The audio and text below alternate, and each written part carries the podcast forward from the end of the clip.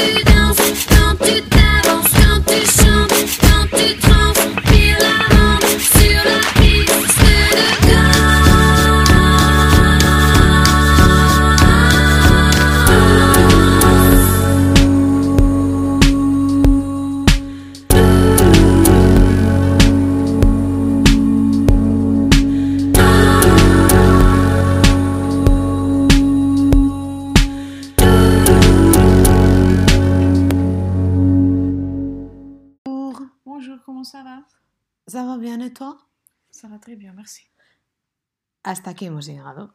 De momento. Kaisho, Egunon, Gabón, Arrachaldeón. Hasta aquí también hemos llegado. Em, ¿Qué tal? Em, hoy tengo un día triste, no te voy a mentir. Mm, Bueno, no pasa nada. Vamos a hablar de una película que pienso que me va a subir el humor. Bueno, ¿tú qué tal estás? Perdón que no te pregunto. yo no importa porque soy la jefa. Ay, A las, jefa. tú le preguntas a tu jefa a ver qué tal está. todos los días. Pero en Y plan. por su familia también. Y luego me lo cuenta.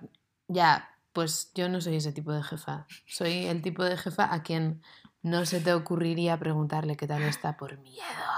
Invitada especial de la tarde, Anastasia Vibornova. Triste, Triste y tonta, cosas con T. ¿no? triste, Me tonta y Triste. tarada. Taruga. Triste, tonta y todo tranquila. Todo tranquila. bueno, vale. Lo que no sabemos es cómo están los demás. Entonces, hoy, para empezar, me gustaría leer el diario de una persona de otro año, de otra vida, pero el 18 de abril. Qué guay. ¿Qué te parece? Y vamos a saber cómo está otra persona en otro momento. Eso es. Me apetece mucho. Pero el día de hoy. Perfecto. Entonces, en el día de hoy vamos a leer el diario de Bob Pop. ¿Sabes quién es Bob Pop? Seki. Seki. Bob Pop. Pues Bob Pop, con este nombre, eh, creo que se llama Roberto Enríquez y es el escritor de... ¿De quoi? ¿No? ¿No te acuerdas? No, no me suena. Es que no me acuerdo del título, por eso te estoy mirando así a ver si tú Es te que no, me, no tengo ni idea. Ahora, de Mansos. Ah, vale, vale. Bob Pop es como Qué súper famoso en la televisión, bueno, en la televisión en España porque ha sido durante muchos años guionista Vale. y trabaja con Buena Fuente y tal. Y él tiene un libro que a mí me fascinó en su momento que se titula Mansos y cuenta una noche de fiesta de un gay en Chueca, básicamente. Pero, o sea, está escrito, iba a decir que tiene una pluma maravillosa, pero iba a quedar la broma demasiado redundante. Y como no estamos en un podcast redundante, No. vamos a decir que escribe de maravilla. Entonces, hace poco Bob Pop em, publicó un diario que se titula Días ajenos. Entonces, lo que hace es mezclar su propio diario de otros años junto con em, diarios de autores, de otros artistas. Por ejemplo, hoy es 18 de abril, entonces voy a leer la estrofa del diario personal de Bob Pop. Pero si hubiese sido mañana, es decir, 19 de abril, hubiese leído el diario de André Gide o de Werner Herzog. Herzog. Qué Herzog. guay. Pero claro, como hoy no es Pero mañana, como sino hoy que no hoy es es mañana, hoy, pues eso es. sí, entiendo. Aunque teniendo en cuenta la película que vamos a comentar, podría ser hoy, mañana, ser ayer mañana. o cualquier día. Es verdad. ¿Sabes el poema de Machado que dice hoy es siempre todavía? Dios mío. Demasiadas referencias culturales. Demasiadas. Bueno, vamos con el 18 de abril de Bob Pop. Sí, Dice así, a veces un diario como este se escribe de evasivas, como la vida. De lo que eludimos, callamos, dejamos en cuarentena en la cabeza y en el filo de la angustia que se nos posa en el esternón y hay noches que se hace fuerte y estalla y ataca. Lo bueno de estos silencios no escritos es que con el paso de los años y una relectura futura, ojalá, no recordaré qué fue lo que pasaba, porque habrá pasado, porque no fue tan importante, porque seguí, porque estaré contento de nuevo, porque me lo debo y quiero que sea así, ser así, estar así, y no haber certificado alguna pena liviana a la que no consigo acostumbrarme, pero que la vida adulta me ha enseñado a callar. Ya es algo. Qué bonito. Córtame el qué bonito. Madame Veto avait promis, Madame Veto avait promis de faire égorger tout Paris, de faire égorger tout Paris. Mais son coup a manqué grâce à nos canonniers. Dansons la carmagnole, vive le son, vive le son. Dansons la carmagnole, vive le son du canon. Estamos como con el patriotismo alto, ¿no? Últimamente. Ya, pero un patriotismo de un país que no es nuestro. Es verdad. Es como una cosa curiosa. Como os hemos dicho en el anterior podcast, esta película la escogió nuestra invitada especial Anastasia Hola, ¿qué tal? y me encantaría preguntarte a ver por qué. Pues me encantaría responderte que ahora otra vez voy a ser muy sincera y voy a decir, voy a abrir todas mis cartas, ¿se dice así? Sí, en plan, voy a ¿por qué abrir no? todas mis Vamos, cartas sobre la mesa, cartas. puestas, abiertas. Se dice Tal. poner las cartas sobre la mesa, pero no tiene nada que ver con abrir. Vale. Em, quiero decir, es mi película favorita de todos los tiempos, que me ha flipado muchísimo y es como si tuviese que escoger un momento de cine de mi vida, ha sido el momento de ver esa película por primera vez. En plan, cuando pienso en Anastasia de 15 años me da envidia porque todavía no he visto esta película y todavía está por llegar ese gran momento que fue, me acuerdo súper bien, es estar sentada en el cine, ver esa película y cómo, o sea, la impresión que me causó cuando empecé a flipar, cuando empecé a darme cuenta poco a poco de que eh, la historia iba saltando de personaje a personaje y me quedé eternamente fascinada. Y me alegro mucho de que por fin la hayamos visto juntas, Anne, porque creo que llevo muchos años ya diciéndote que hay que ver eso. ¿Qué me pasa como con el espárrago? Si me repites muchas veces que hay que ver una película, es la última película que me apetece ver. Y Mm. hemos necesitado un pretexto para hacerlo, pero la verdad es que me ha encantado y te estoy eternamente agradecida. ¿Y por qué hoy esta película? ¿Por qué esta semana? Sí, en realidad había pensado, bueno, la vida de Brian y el fantasma de la libertad, em, pensaba que iban muy bien juntas, eh, porque tienen muchas cosas en común, si te fijas. O sea, uno, son de la misma época, que flipa, o sea, solo hay como cuatro años entre una película y la otra, y, sea, ni siquiera parece de la misma época, ¿no? Pero, pero lo es. Y luego, pues, el surrealismo, ¿no? Que ya lo hemos hablado y que lo hablaremos adelante. Em, luego todo, todo el rollo de em, cosas que pasan fuera de contexto, que de eso también vamos a debatir, pienso. Em, y los motivos religiosos, que en esa peli también aparecen muchos. Y eh, burlarse de las convenciones, otro tema que comparten las dos películas. Bueno, pues aquí tenéis el menú, ya lo habéis escuchado y enseguida empezamos a destripar esta película.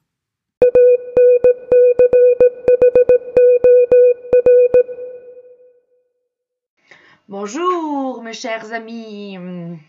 Hola para Aida. Porque dice que está harta del francés, así que hola. Eh, buen día. Bueno, am, ¿qué decir de Buñuel y de Le fantôme de la liberté? Menuda película. Qué, cuánta poesía, cuánto surrealismo, cuánta imaginación. Es genial.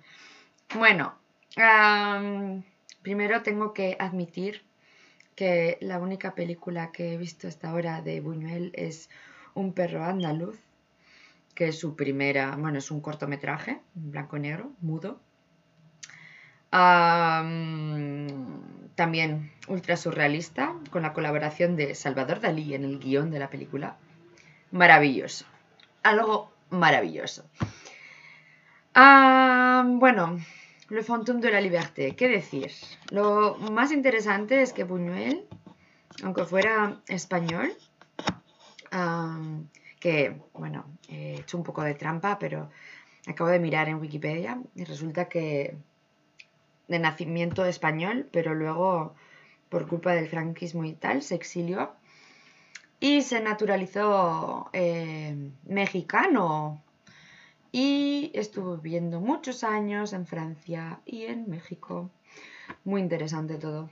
Muy, muy interesante. Y bueno, esta película ah, está llenísima de símbolos del surrealismo y me parece una gozada.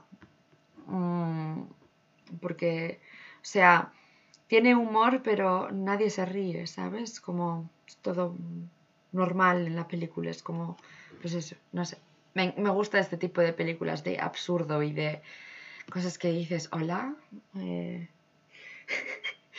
el, el váter en, ah, en la mesa y la, bueno, la, el comedor en el baño, eso es genial, eso es maravilloso.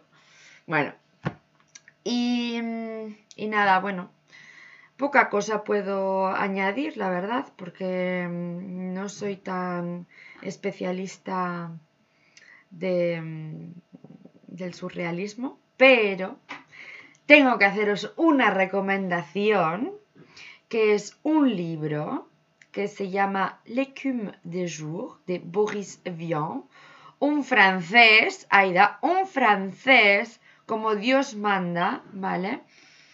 Y no sé cómo se llama en español y tendría que haberlo mirado antes de empezar esta grabación, pero no pasa nada, os lo diré en mi eh, próxima eh, participación, o si no, buscáis el título y ya está. Bueno, pues eso, os recomiendo esa novela tan preciosa de Boris Vian, que era un poeta, un cantante, ah, un, un artista increíble francés que escribió muchas cosas. Otra obra que se llamaba J'irai cracher sur vos tombes, ah, iré a escupir sobre vuestras tumbas. ¡Toma ya! y bueno, no sé, pienso que el surrealismo es, es, ah, una forma de, ah, de crítica, de rebelión política. Bueno, no es que lo pienses, que es así. De rebelión política, de. mm, ah, pues eso, de, gritar la injusticia y de... Es una forma de libertad de expresión, ¿no? O sea, es esconder un mensaje que lleva muchísimo significado. Y no sé, me parece muy, muy interesante todo esto. Bueno, hasta aquí. Ale, adeu, agur, au revoir, auf Wiedersehen, chao.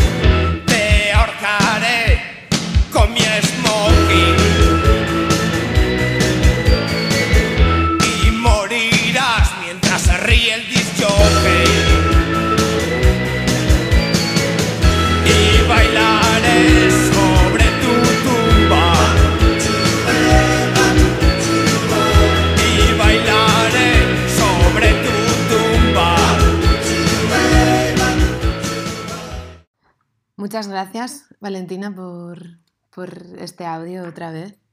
Eh, jo, es una maravilla, ¿eh? Ver las películas y luego poder comentarlas y que cada una mande como sus percepciones.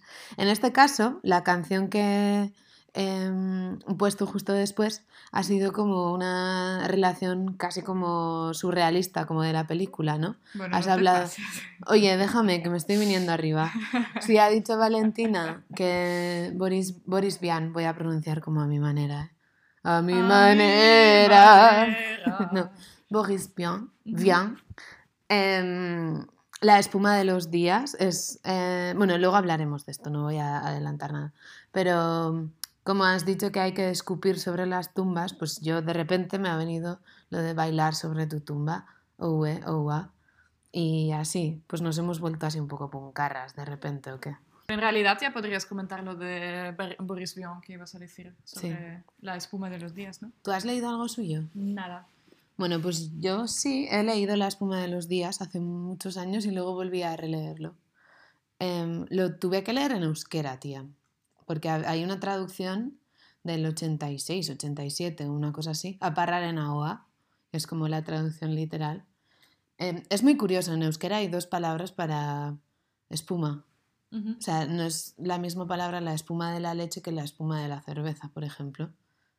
¿Y la espuma del mar, por ejemplo? O sea, ¿cómo se categoriza sí. la espuma? O sea, no, no sé muy bien, pero por ejemplo, cerveza es bicha Ajá, y mm, de la leche es aparra. vale. Entonces, en este caso tradujeron como si fuese de la leche. Mm, No sé. Y bueno, en mi caso la espuma de los días sería de cerveza. Muy bien. Eh, entonces, sí, o sea, a mí también me encantó esta, no sé, novela. Es una novela, no deja de ser una novela. bueno, tú sabrás. No, sí, estaba pensando a ver si era una novela o una novela, pero sí, es una novela. Y después la volví a releer en francés, porque, porque sí, la traducción al euskera era bastante surrealista ya, entonces se vaya. la historia. Sí, me gustó mucho. Y también hay varias adaptaciones, bueno, al menos hay una adaptación al cine de esta novela de Michel Gondry, creo. Y a mí también, cuando vi, bueno, esta película de, de Buñuel, a mí también me vino esta novela, la verdad, por cómo, es, cómo se hacen las asociaciones y las acciones y, y es, es como muy divertido leerlo. Además, teníamos como en la universidad la profesora de literatura francesa, era como muy apasionada ella y le encantaba todo lo que tenía que ver con Boris Vian. Y me acuerdo de muchas cosas, en realidad estuvimos hablando, es muy curioso que tuviese muchísimos seudónimos o heterónimos, es decir, firmaba con, con nombres muy diferentes. Era, em, creo que o sea, estudió ingeniería, pero después se dedicó a la música y era muy famoso, era un trompetista súper famoso en París. Y mm, además escribía. Y tenía una salud como muy delicada, entonces murió súper, súper joven. Y... mm, ¿Qué más? Sí, vivía como en esta vida dandy, como muy de bon vivant en París. Y mm, una de las cosas como que hacía era ir a una piscina que se llama Melitor cada día. Y es una piscina que si podéis buscarlo en, en imágenes es una maravilla de piscina. Que ahora... Molitor, Molitor, Molitor, ¿qué he dicho? Melitor. No, Molitor. Y ahora han hecho un hotel al que yo quería ir. Ah, yo también, ya Sí. me acuerdo, es verdad. Han hecho un hotel muy chulo que mantiene la piscina interior porque era un- una piscina a la que iban como muchos artistas de la época em, y mm, fue abandonada. Entonces se pueden ver imágenes de esta piscina abandonada, como después la volvieron a renovar entera y ahora es como un hotel de, no sé, bastante carillo Mm. o muy caro. Y mantiene la piscina en el interior. O sea, el patio interior de la- del hotel es una piscina y es una maravilla. Entonces yo siempre he querido, bueno, siempre, no sé, cuando me enteré, em, quería ir a París para, para ir a esta piscina, que es como una cosa fantasiosa. Suis snob.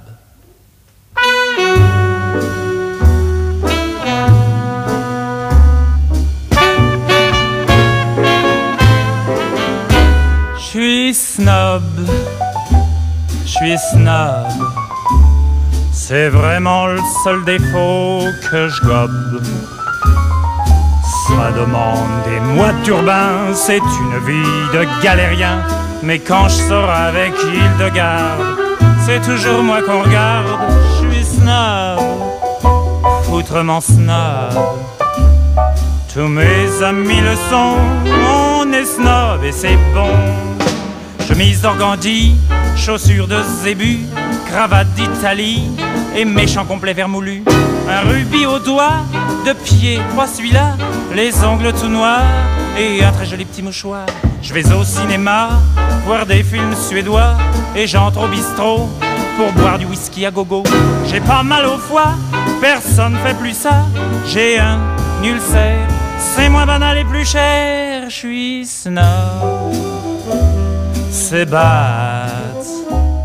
m'appelle.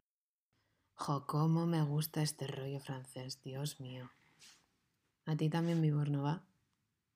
Mm, no tanto como a ti, creo. No sé. ¿Qué estabas tú- haciendo ahora mientras yo estaba intentando subir esta canción de Je suis snob? A ver, he sacado mis libros en Pero- francés. La que- canción es de Bori- Boris Vian, que no lo hemos dicho. Claro, y mientras tú estabas subiendo una canción de Boris Vian, yo estaba buscando a Boris Vian en un libro que se llama Antología de la Poesía Francés del siglo XX. Que tiene, que es como de Gallimard y es bastante gordito, ¿eh?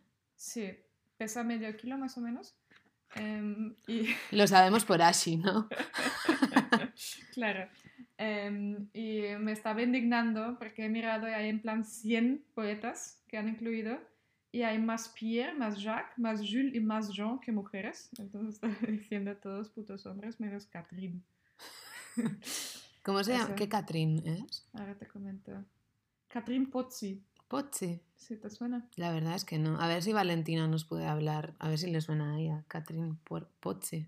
Le han dedicado dos páginas, o sea, tampoco. Dios mío. Bueno, seguimos con, con a lo nuestro, ¿no? A lo nuestro.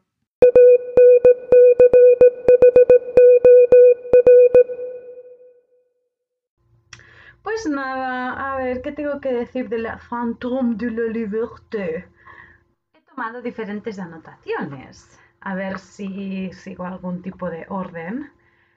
Ok, a ver, cuando empieza la película y dice que está basada en el libro de Becker, creo que era el, el beso, yo pensé, oh, oh, no voy a pillar una mierda. Porque claro, evidentemente no me he leído el libro. Hmm.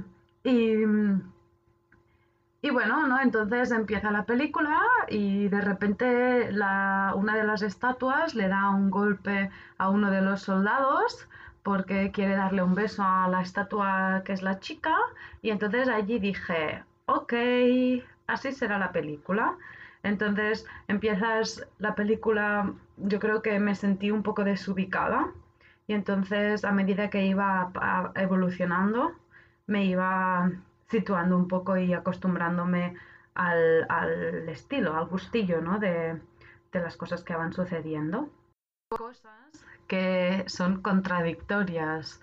O sea, por ejemplo, que mm, vayan unos padres a la policía a denunciar que su hija ha desaparecido con la hija al lado y que el policía diga, ay, mira qué bien que, hagáis tra- que habéis traído a vuestra hija porque entonces será mucho más fácil encontrarla.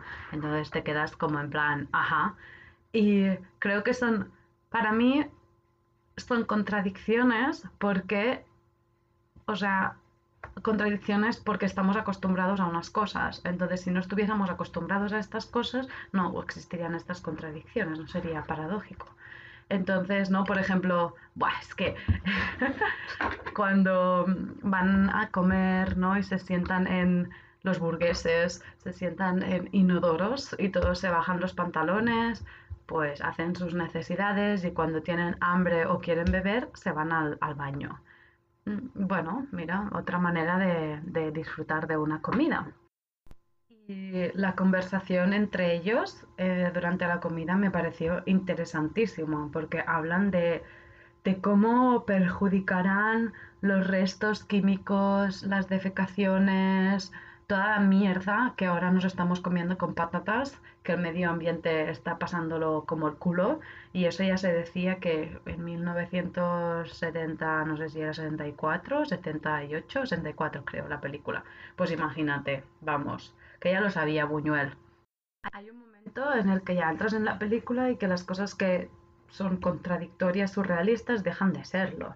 No sé, am, y empiezas ya a no fijarte tanto, yo creo, o sea, llegas ya a un momento que estás cómodamente viendo el- la película y que por otra parte, no sé, yo todo el rato pensaba, ¿qué va a pasar ahora? O sea, ¿qué, ¿con qué me aparecerá?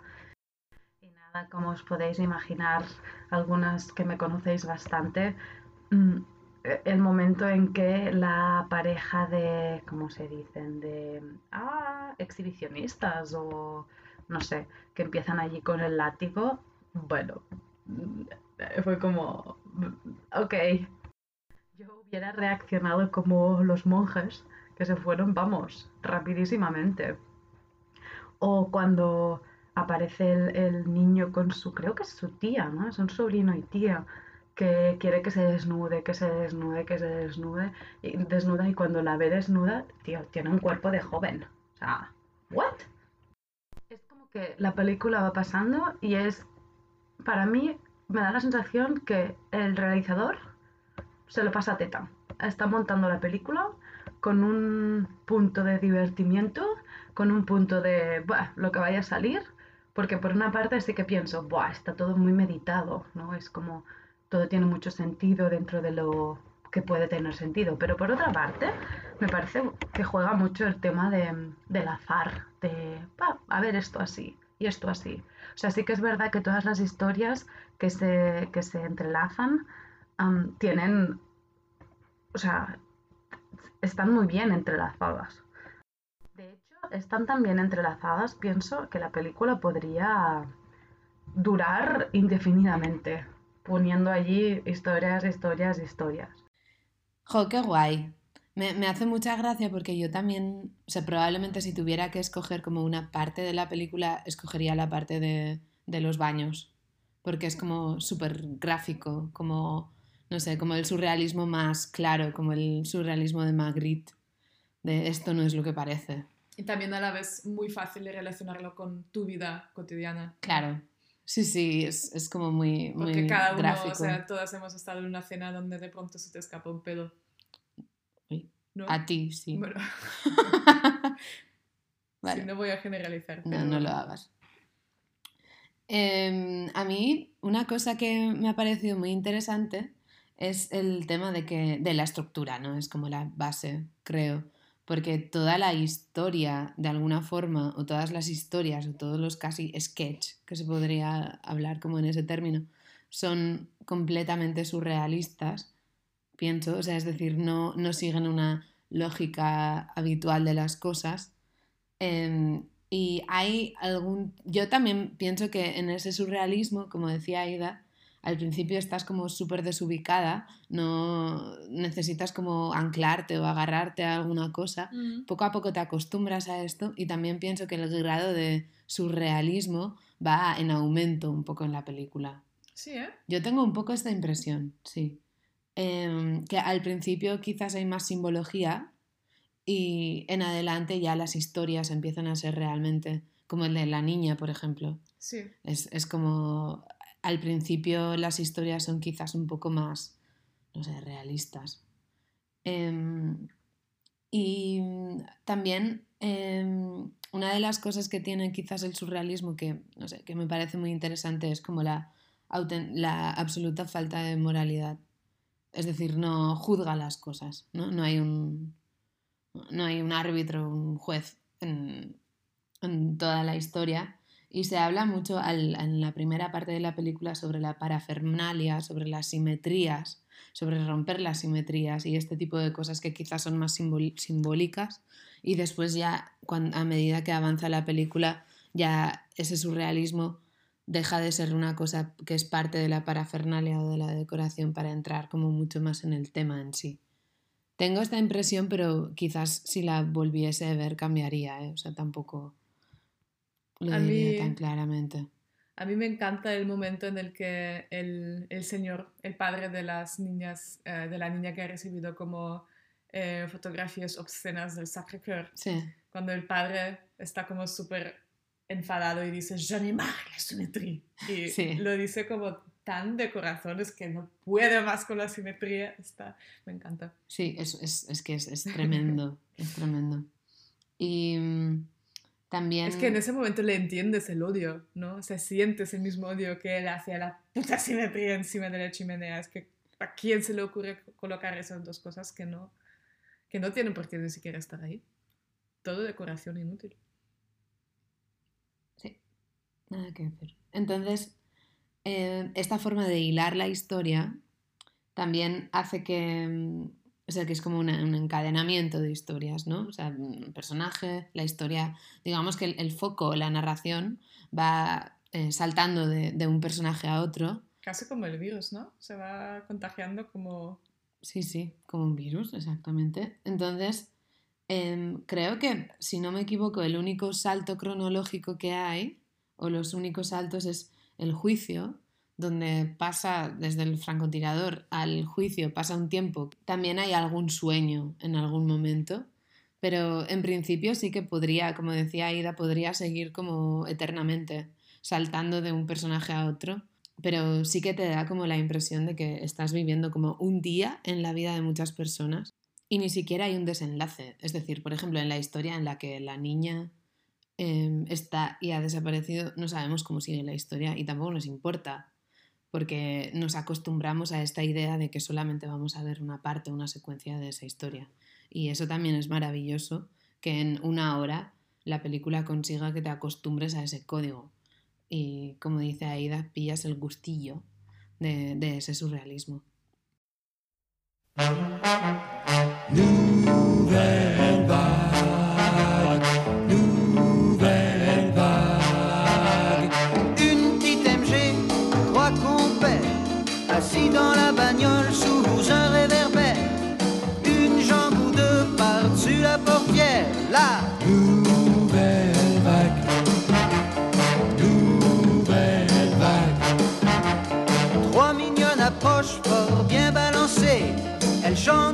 Chantent une chanson d'Elvis Presley. Voilà nos trois pépères, soudain tout éveillés par cette Nouvelle vague. Pas mal, pas mal du tout. Oh, ça c'est un sacré coup. Allez, venez, on leur paye un coca Hmm, moi je veux la grande blonde. Hmm, moi je prends la petite ronde. Et les gars,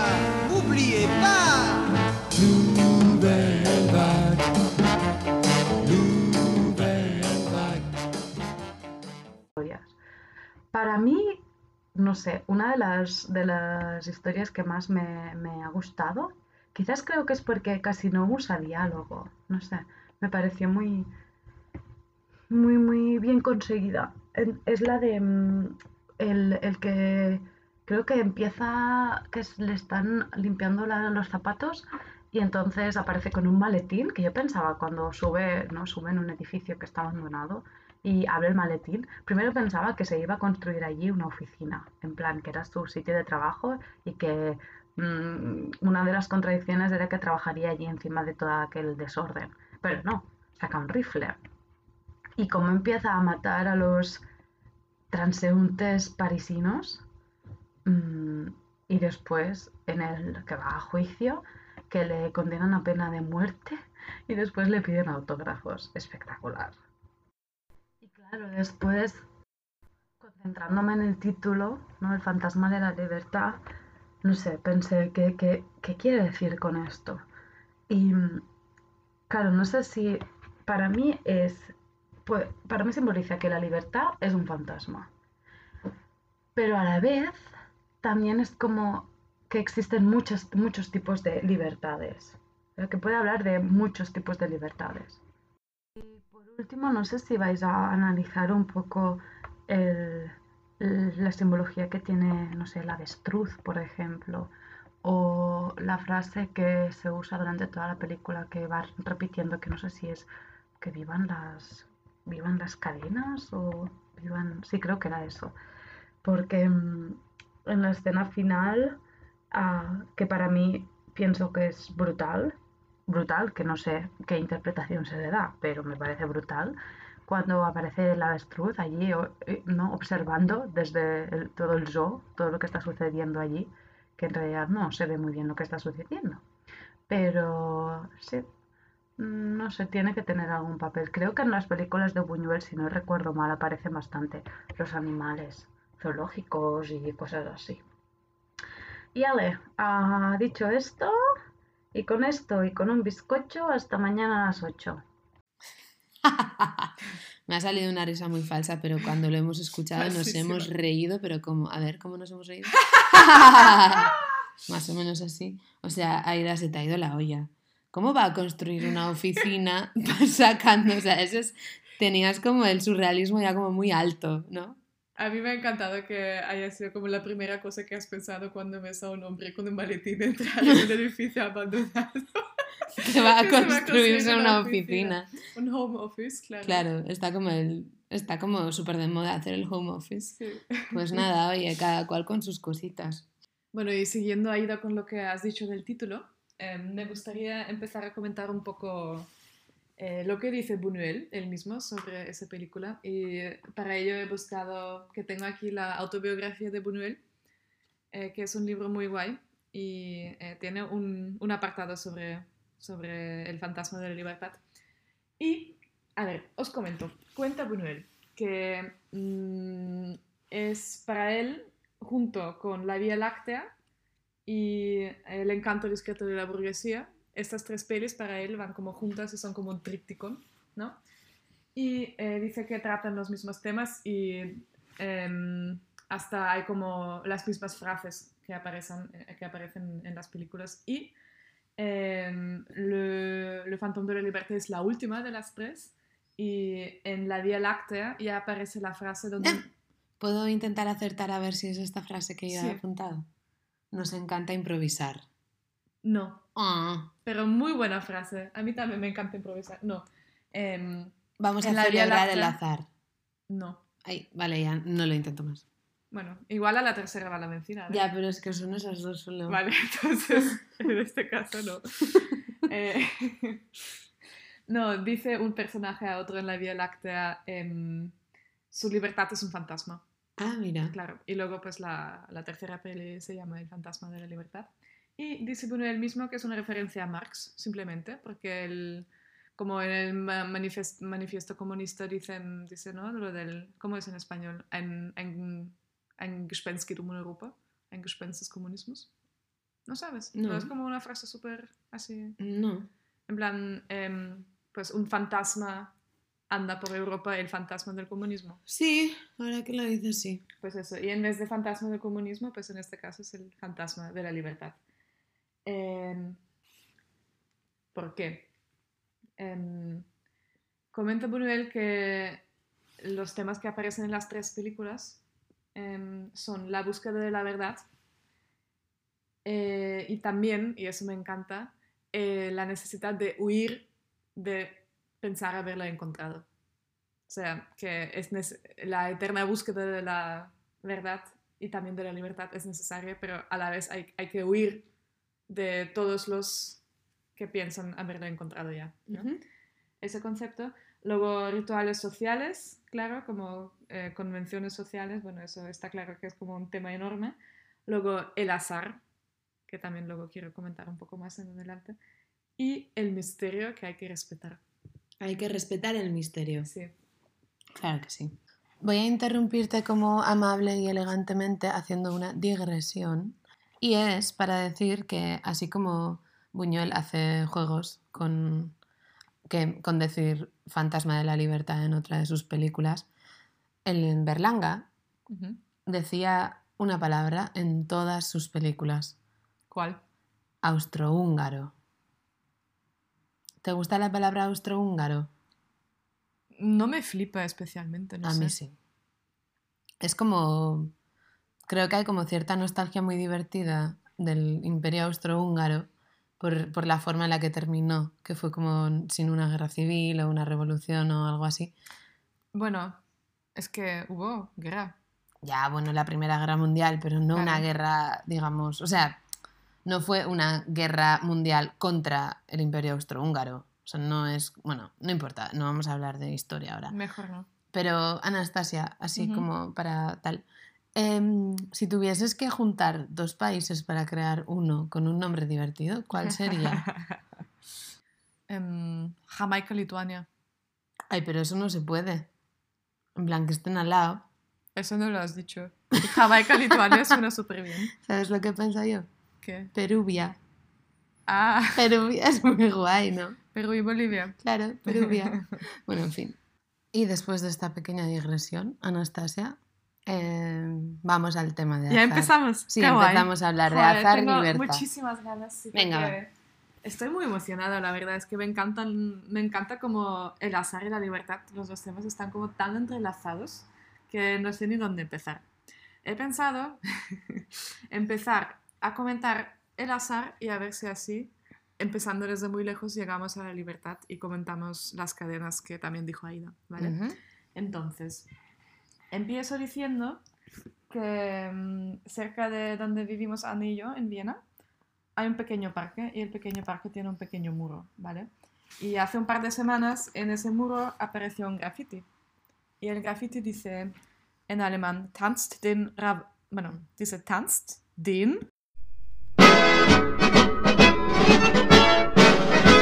Dans la grande ville de Paris, Dans la grande ville de, de Paris, il y a des bourgeois bien nourris, il y a des bourgeois bien nourris.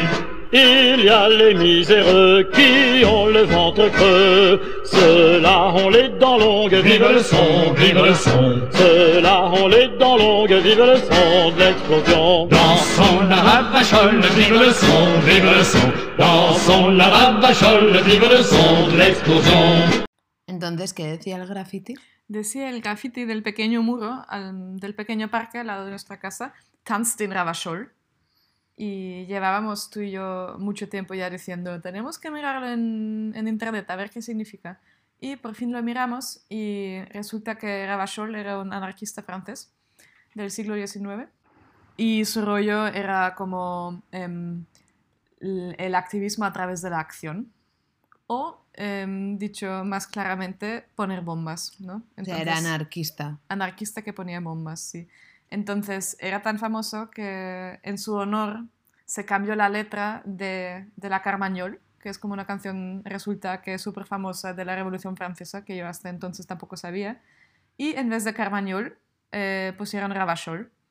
En vez de bailar la Carmagnol, el, el estribillo dice bailar eh, la Ravachol. Y eh, Vive le son des canons se convierte en Vive le son d'explosion. Ujú. Sí, es muy guay.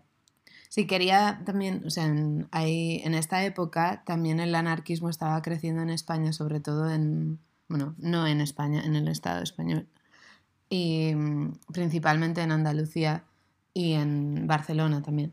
Ujú. Entonces hay una frase que después la acuñarían también en los años 30, los de la siguiente generación, que dice que Barcelona es bona si la bomba sona.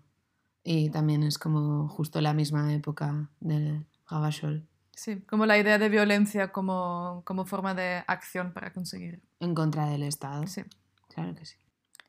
Luego, cuando nos pusimos a ver la peli de Buñuel, claro, al principio están cantando una canción eh, cuya melodía me sonaba mucho. Y claro, están cantando la eh, Carmañol. Sí. Y aquí podríamos decir, ¿no es una gran coincidencia? O incluso es un azar que hayamos visto el graffiti, hayamos buscado el significado y luego justo veamos la peli que llevamos años hablando de ver. ¿Qué piensas. Anne? Sí, sí, azar. Te voy a preguntar, ¿cómo definirías tú una coincidencia?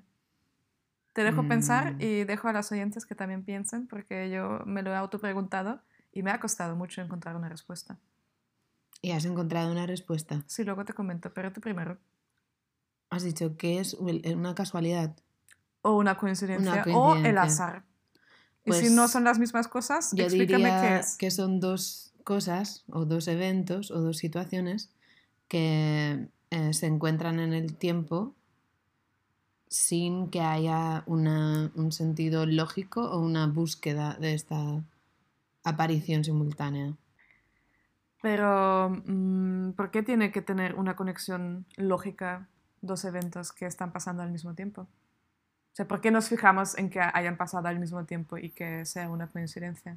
Ya sabes que soy muy escéptica, que yo no creo mucho en el azar, en el destino y en estas cosas. Mira, me parece muy interesante lo que acabas de decir porque has dicho que no crees ni en el azar ni en el destino y eso es una gran contradicción, pienso yo. Em, En las contradicciones sí que creo bastante, ¿eh? en las paradojas. Pues más te vale. Dos eventos de- decimos que son una coincidencia que la necesidad de buscar un vínculo causal entre dos acontecimientos y que luego no lo encontremos y que luego digamos que eso ha sido una coincidencia, viene de que estamos intentando poner significado a las cosas. Si pasan dos cosas a la vez que para mí no tienen nada que ver, yo nunca lo voy a llamar coincidencia. Es decir, si voy al, voy al Spar y hay acelgas, pienso, wow, qué coincidencia, quiero acelgas. Pero es que en el Spar muchas veces hay acelgas, ¿entiendes? Y otro día voy y pienso que es una cosa común o normal que haya acelgas, entonces no pienso que es una coincidencia que yo quiera y que haya. Que para analizar si es una coincidencia tienes que estar pensando en esa posibilidad de coincidencia. Si decimos que los eventos son una coincidencia, eso es porque no le vemos un vínculo causal, una relación causal, ¿no? Entonces, em, es como si estuviésemos pensando que por tener un significado común para nosotras, esos dos eventos, tiene que haber una relación causal, ¿no? Pero eso sería pensar o creer que las cosas están predeterminadas, ¿no? Entonces, entonces cuando tú dijiste yo no creo ni en el azar ni en el destino, para mí es una gran contradicción porque o crees en una cosa o crees en la otra. O sea, o todo está predeterminado y hay un destino y estás viviendo ese destino, o si nada está predeterminado, entonces todo es el azar. Azar, azar, azar, azar. Si no me gusta paso para la izquierda. Azar, azar, azar. De España a Bolivia y a Suecia. Azar, azar. Si no me gusta paso para la izquierda. Azar, azar, azar. Aquí todo el mundo se conecta. Azar. A, a, a, a, azar. Esa canción también la hemos encontrado por pura coincidencia. Y fijaros que también habla de un país, eh, en plan, conectando tres países, España, Bolivia y Suecia. Suecia, ¿Ves sí. cómo tampoco se puede? Ya, sí, pero sí, claro, el azar es el azar. Eso es. De todas formas, em, el haberlo encontrado es una coincidencia o el destino. ¿Tú qué crees? A ver, yo no creo en el destino y también os quiero decir, queridas amigas, que, No existe. que la idea de, de la libertad en el azar me parece muy liberadora. Porque, porque si nos liberamos de la idea del destino y de tener un destino, de pronto todo es posible. Entonces, como ya resaltó Aida, lo de vivan las cadenas, ¿no? Que gritan al principio de la pelea al ser fusi- fusilados. Y... Ah, no, los que fusilan lo gritan al principio de la peli. Ujú. O sea, los españoles lo, lo gritan. Y luego al final de la peli otra vez se oye, vivan las cadenas, vivan las cadenas en el parque zoológico, que también me parece muy guay. Em, igual explico yo un poquito cómo yo lo tengo entendido, Claro. de dónde viene eso, y luego Ana tú lo puedes poner en un contexto histórico, que sabes de eso mucho más que yo. Vale, vale. Pero empiezo yo para que no te líes demasiado. Vale. A ver, eh, según yo lo tengo apuntado, que también lo he tenido que buscar, porque es como una frase que es muy rara, ¿no? Vivan las cadenas, abajo la libertad. Pues según lo que tengo entendido, es, em, por- o sea, em, surgió en la España ocupada por eh, Napoleón y era de los españoles como en favor del absolutismo y en contra de Napoleón y de las ideas como de la Revolución Francesa, ¿no? Sí, de la ilustración. Sí, de la ilustración. Entonces, vivan las cadenas, abajo la libertad, porque preferimos al régimen que tenemos a que venga desde fuera un régimen que promete la libertad, porque, y eso es otro tema, eh, como dice Buñuel, ¿no? Hay que buscar la verdad y no creerles a los que piensan ya haberla encontrado. Y lo mismo con la libertad. Si Napoleón promete la libertad como eh, verdad, verdadera, no puede tenerla, no puede ofrecerla, entonces ya es una falacia. Sí, em, creo que en el contexto histórico quizás, o sea, tú, la em, interpretación que haces es como muchísimo más elaborada o más exquisita de lo que la gente pensaba en aquella época quizás, porque al final todo se resume en que Napoleón em, quería más o menos eh, expandir sus ideas ilustra- ilustradas o liberales em, por, toda la- por toda Europa Hmm. y tuvo más o menos tres guerras simultáneas en la década de los años como 10 del siglo XIX en Rusia y en España. Y la guerra por- portugalo-española, eso no se dice, ¿no? em, fue, em, empezó en 1808, cuando Fernando VII estaba en Bayona, con em, Carlos IV y el José Bonaparte, que fue en- durante esta época el rey. Entonces las Cortes de Cádiz se reúnen en Cádiz porque toda la península es, eh, bueno, está como eh, invadida por, por los napoleónicos y en realidad España gana, entre comillas, la guerra con ayuda de los ingleses y del duque de Wellington, pero porque Napoleón tuvo que mandar a las tropas a Rusia, a la contienda rus- contra Rusia, porque pensaban que en España ya estaba como súper controlada. Entonces, en este contexto, eh, es la famosa Constitución de Cádiz de 1812, donde eh, las Cortes de Cádiz, que eran más o menos de tecnócratas, pero bastante aristócratas, querían tomar o querían tomar medidas o hacer decretos o hacer una constitución muchísimo más liberal que lo que tenían antes, pero para ello no podían hablar de ideas ilustradas o de Montesquieu o de Rousseau y- o de la constitución de la Revolución Francesa, porque claro, o sea, la España popular, como has dicho antes, estaba em, luchando contra Francia y contra sus ideas. ¿no? Mm. Entonces, todas estas medidas que tomaron los liberales, en realidad, fueron en contra de la, del pueblo llano. Por una parte, porque tomaron muchas ideas secularizantes o secularizadoras y desamortizaron, abolieron la eh, Inquisición, prohibieron y mm, muchas, bueno, por ejemplo, los jesuitas, y también hubo otras medidas que fueron en contra de los campesinos, como, o sea, en el día a día lo notaron. Entonces, también en cuanto a economía y también era como una sociedad súper religiosa, estaban en contra de todo lo que fuese liberal. Por una parte por la guerra y por otra parte también por lo que todo lo que les había llevado en estos cuatro años. Entonces, cuando volvió Fernando VII, lo primero que hizo fue em, dejar, o sea, cancelar, o no sé cómo decir, eh, me falta la palabra, la, la constitución y empezó otra vez como un absolutismo. Entonces la mayoría de la gente estaba a favor de Fernando VII y la, el absolutismo. Y también creo que a, a esa referencia viene el cuadro de Goya del 3 de mayo de 1808, que es cuando el, el pueblo gana de alguna forma a, Vale, entonces, ¿por qué em, precisamente las cadenas? O sea, para ti, entonces... Pues es una contradicción porque ellos no estaban a favor de las ideas de la ilustración de libertad, Mm. porque les habían traído cosas negativas precisamente a ellos.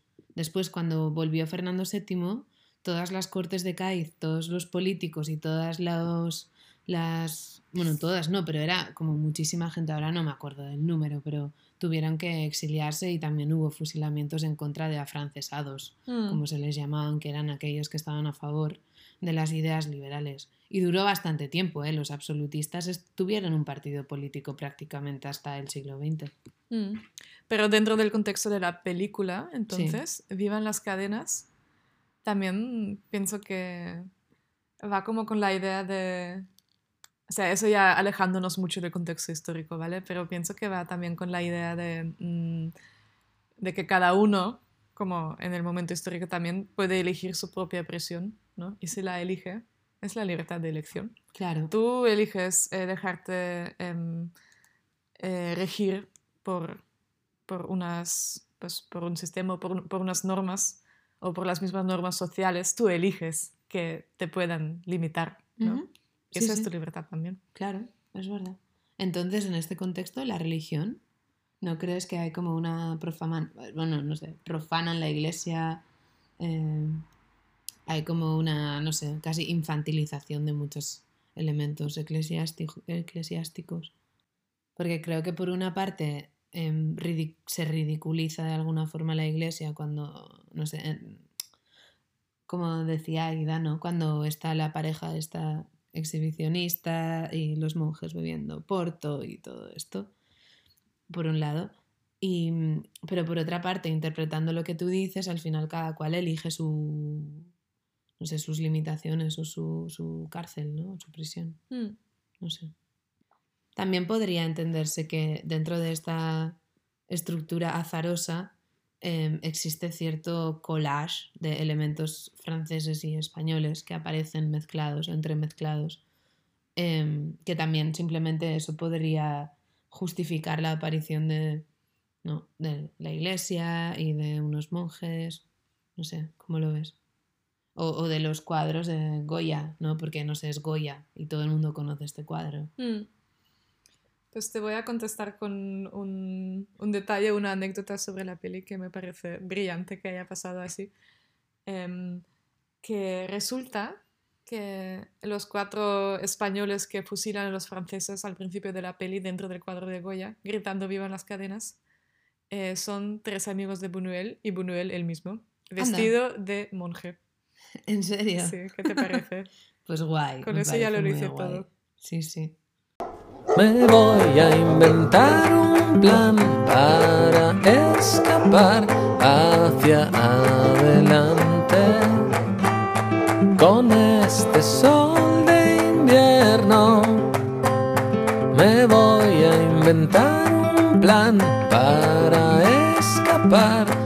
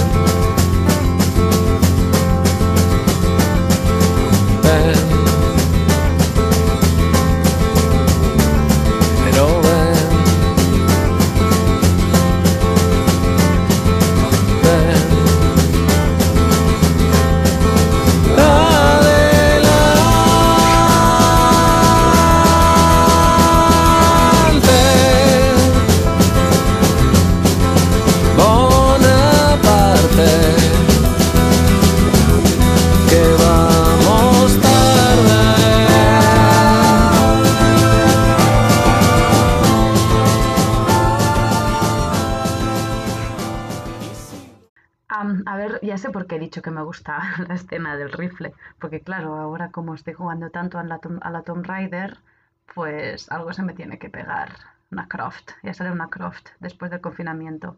Bueno, a ver si me organizo mejor esta semana, porque ¿qué pasa? Que mi madre quiere ver películas así divertidas y claro, todas estas películas que vemos son muy guays, pero muy intensas. Y cuando le coloco una peli de estas me dice nanay, o se duerme o se va. Entonces, para mí es bastante complicado últimamente compaginarlo con mi madre porque, claro, tampoco quiero dejarla sola. Y por ejemplo, ayer por la noche quería terminar de ver la película, pero nos pusimos a ver la televisión, un programa de risas, bla, bla, bla, bla, bla, y al final he visto la película hoy, o la al sábado por la mañana. Algo O puedo decir yo aquí mismo, Aida, que me he quedado encantadísima con lo que dices de Tomb Raider, que ahora estás jugando al Tomb Raider y a Raider. Tomb Raider, perdón, y a Lara Croft, em, porque yo de niña me encantaba ese juego, me, me encantaba tanto y teníamos, a ver, yo nunca he tenido como un videojuego de verdad en casa, lo que teníamos es, mi padre tenía, em, tenía como la suscripción a una revista sobre ordenadores y a veces llegaba con la revista un disco de regalo en plan versión test, primeros 10 minutos de Tomb Raider. Entonces yo Ay. jugaba a eso y claro, luego siempre había un momento donde ya no podías pasar, porque como era una versión test, Lara Croft iba como, saltaba dentro de una piscina de la cual no podía salir. Ay. Claro. Y- Y, y así está. yo, sí, sí, toda mi infancia, 10 minutos de Lara Croft y luego otra vez am, vuelta. Bueno, Aida, quiero decir, me has dado una idea maravillosa porque yo cuando era pequeña, yo no era em, tan, ¿cómo se dice? Mm, que- Inteligente. tan inteligente como tú, eso es, y ni siquiera había pensado en la posibilidad de que yo también podría ser Lara Croft, pero claro, o sea, me, has, me has dado una idea, porque cuando termine todo eso, pues ya sé qué quiero ser em, profesionalmente, ¿no?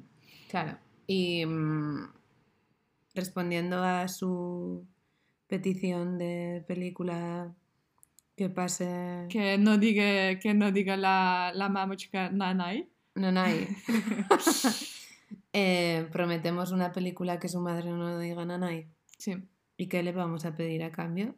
Un audio de tu madre. Sí. ¿no? Eso primera y única condición. Bueno, pues con esto hoy nos ha salido denso, ¿eh? A ver si...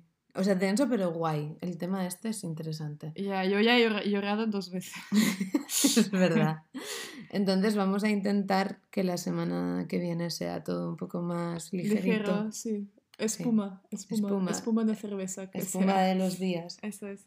Ale, eh, un abrazaco a todos, a Aida Tortazo y a, a- y a Baba. Y a ver si Valentina también nos cuenta un poco sobre lo que está haciendo, ¿no? Nos gustaría Sí, molaría saberlo. saber, es que no sé cómo imaginarme. Imagi imaginárteme. en plan, ¿En qué contexto visualizarte? A mí misma no lo sé. A ver, pero como a ti. A ver, vi- visualizarlo dentro de mi cabeza. Cuidado que se te ha ido de las manos lo de que es volverte Lara Croft. ¿eh? Vale. Bueno, eh, un abrazaco y hasta la semana que viene.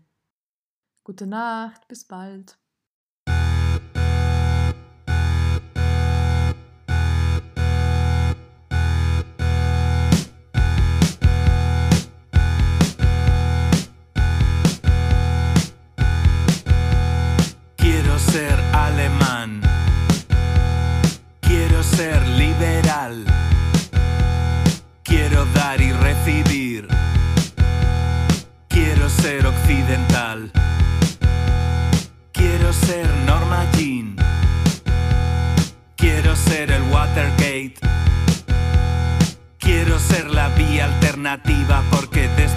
Seguro